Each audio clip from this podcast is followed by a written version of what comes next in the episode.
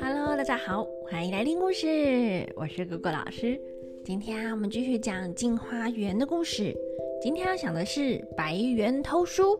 上一次讲到他们终于回到了岭南，刚好连妈妈也带着连景峰跟落红渠来到了唐家，大家都准备好要去投履历、报名考试。一群人一起聚餐聊天，好热闹呢。晚餐后，唐归尘跟蓝英还有落红渠回到楼上，在房间里聊天。他们就推开小窗，在边纳凉，说说笑笑的。唐归尘把在气红亭石碑上抄下的笔记书拿出来，给蓝英跟落红渠看。他们呐，也是一个字都认不出来，觉得哦，这是什么蝌蚪古文啊？就好奇地询问唐归尘：“这个是什么？”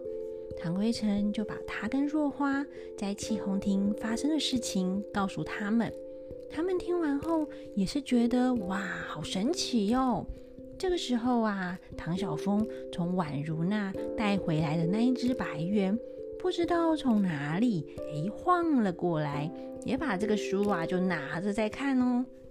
兰英啊就笑着说。哎，难道这个白猿也看得懂字吗？唐归尘说：“嗯，这就不知道啦。当时啊，我在海外抄写文字的时候，这只白猿时不时的在旁边看。那个时候，我曾经对他说：将来如果能够把这些石碑上的文字写成故事，流传出去，传给有缘人，就算他大功一件啊。”不知道他有没有听听懂呢？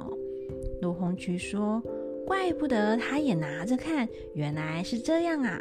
就转头向那个白渊笑着说：“嗯，那你能办到吗？立个大功哦！”这个白猿啊，听了口中哼的一声，头啊还点了两下呢，手里拿着这个抄着石碑文字的笔记书，突然间翻身一跳，跳出窗外去了。三个人就眼睛睁得大大的，看着窗外发愣呢。这个时候，突然听到咻一声，忽然从窗外窜进一个全身红彤彤的少女。有多红呢？她的上半身啊穿着红色的短衫，下半身穿着红色的裤子，头上还绑着红色鱼婆巾，脚下也穿着一双红绣鞋，腰上啊系着一条大红丝巾。胸前斜插着一口红柄宝剑，脸颊呢也也红红的，长得十分美丽，年纪大约十四十五岁。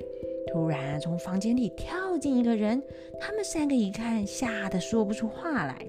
几秒钟后，唐归尘说：“哎，请请请问红衣女侠尊姓大名？为何夜晚到这边呢？”红衣少女就说：“啊。”咱姓严，不知谁是小山姐姐呢？唐归尘讲：“我姓唐，本名小山。现在啊，我父亲把我改名叫归尘。姐姐怎么知道我的名字呢？”那个红衣少女听啦，赶快对唐归尘行礼。那唐归尘也连忙着还礼。红衣少女也问了兰英跟落红渠的名字，也一起行礼后，才坐下来说她的故事。原来这个红衣少女啊，她的名字叫做严子潇，她的家乡在关内，她爷爷曾经在这里做官，后来爷爷生病，不幸去世了，她的爸爸也没有什么钱，没有办法回去关内，就在这边种田过生活。前年的时候，她的爸爸都不在了。那他哥哥啊，严癌去参加武举的考试，已经三年都还没回来。他家里还有一位八十几岁的奶奶，因为听说现在有举办给女生的科举考试，很想参加。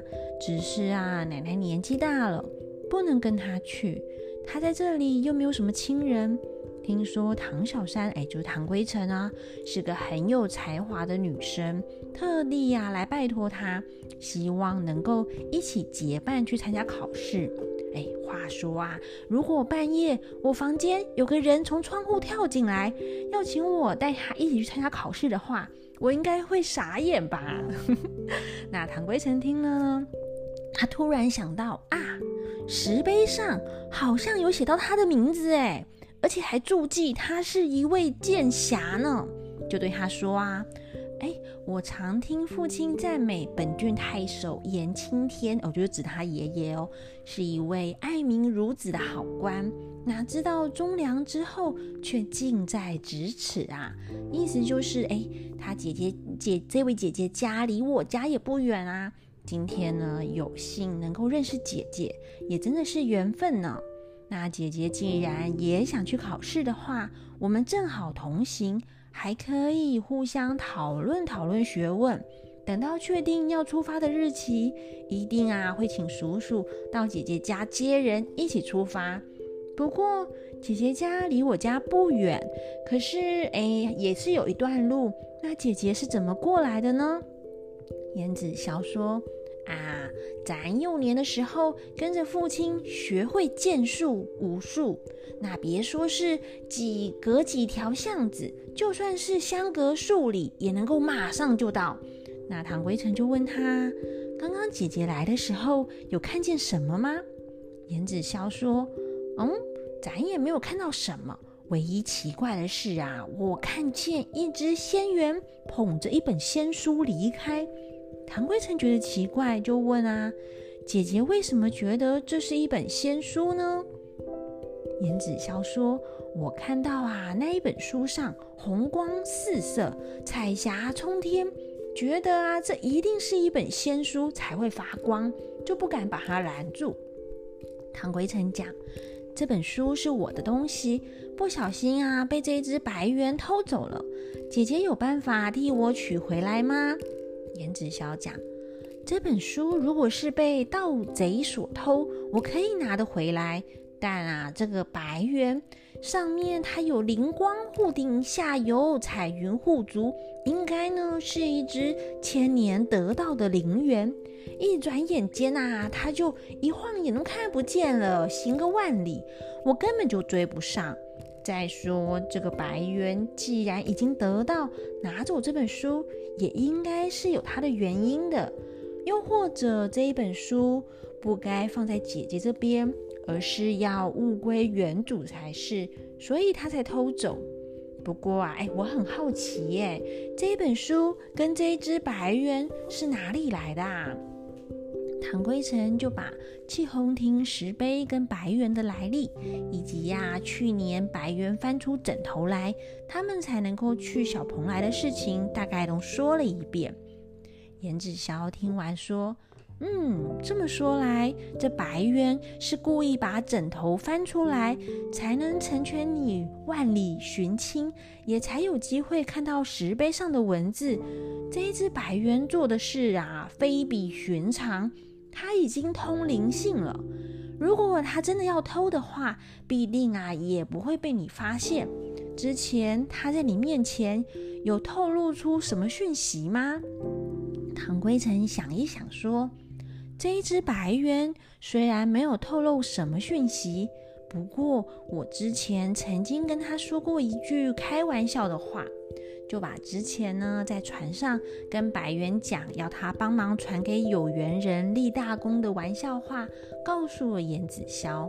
那严子潇听了之后说：“你那时候无心说的玩笑话，哪知道这白猿却认真起来。这样看来，这白猿搞不好是真的打算要立大功呢。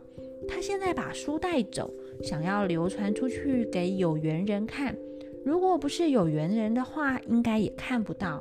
你只管放心，白猿一定会把书交给有缘人的。唐归成就说：“嗯，能这样就好了呢。